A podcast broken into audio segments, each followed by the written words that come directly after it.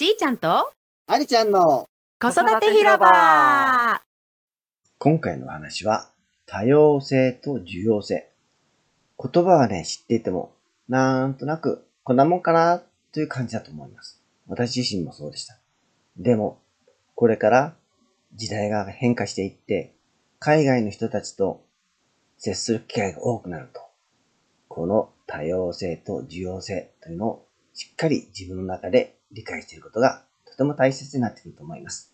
さて、今回の話はどうなんでしょう？うん、いろんな考え方があるし、それを、あの、その人が、その人びっくりしたのって、私は否定するんじゃなくて、純粋に多分本当にビビったんだよね。え？みたいな。そんな人がいたの？みたいな。なんか、無宗教ってどういうこと？みたいな。多分そういう、こう、異次元のエリアみたいな、それぐらいの感じだと思ってたと思うんだよね。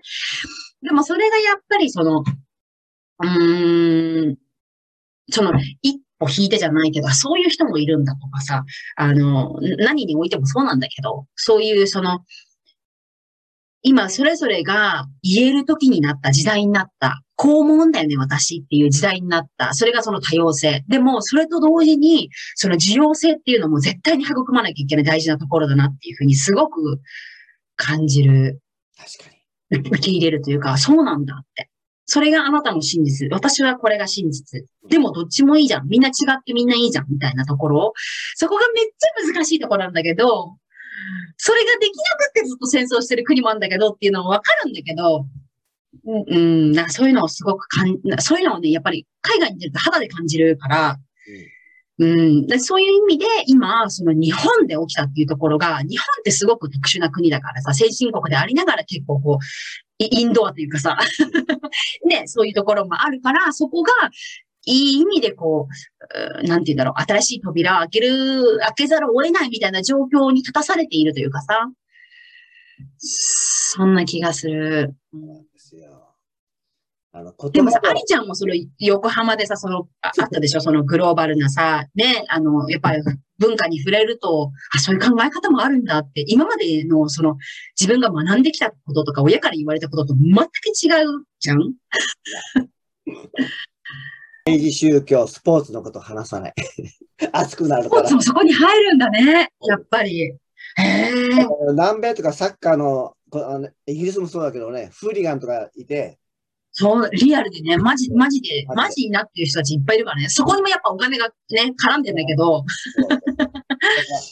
政治、スポーツ、政えー、宗教のことは、あのー、あまりね、深く、こう、やたらめったらしゃべらないよというのが暗黙の了解でああるんだけども、日本だったら世界が見れるじゃないですか。日本から、うん、世界は違うって言ってたぞ。うん。うん。お前よかったな。ちゃんとあの自分の目で見見なさいって言って、ね、うん。人に言われたこと、国に言われたことがすべて、これは日本にも言われることなんだけども、うん、メディアのこととかすべて正しいと思ったら間違いないぞ、つって。まあ、ありちゃんの言うことは信じていいぞってさ、言ってた。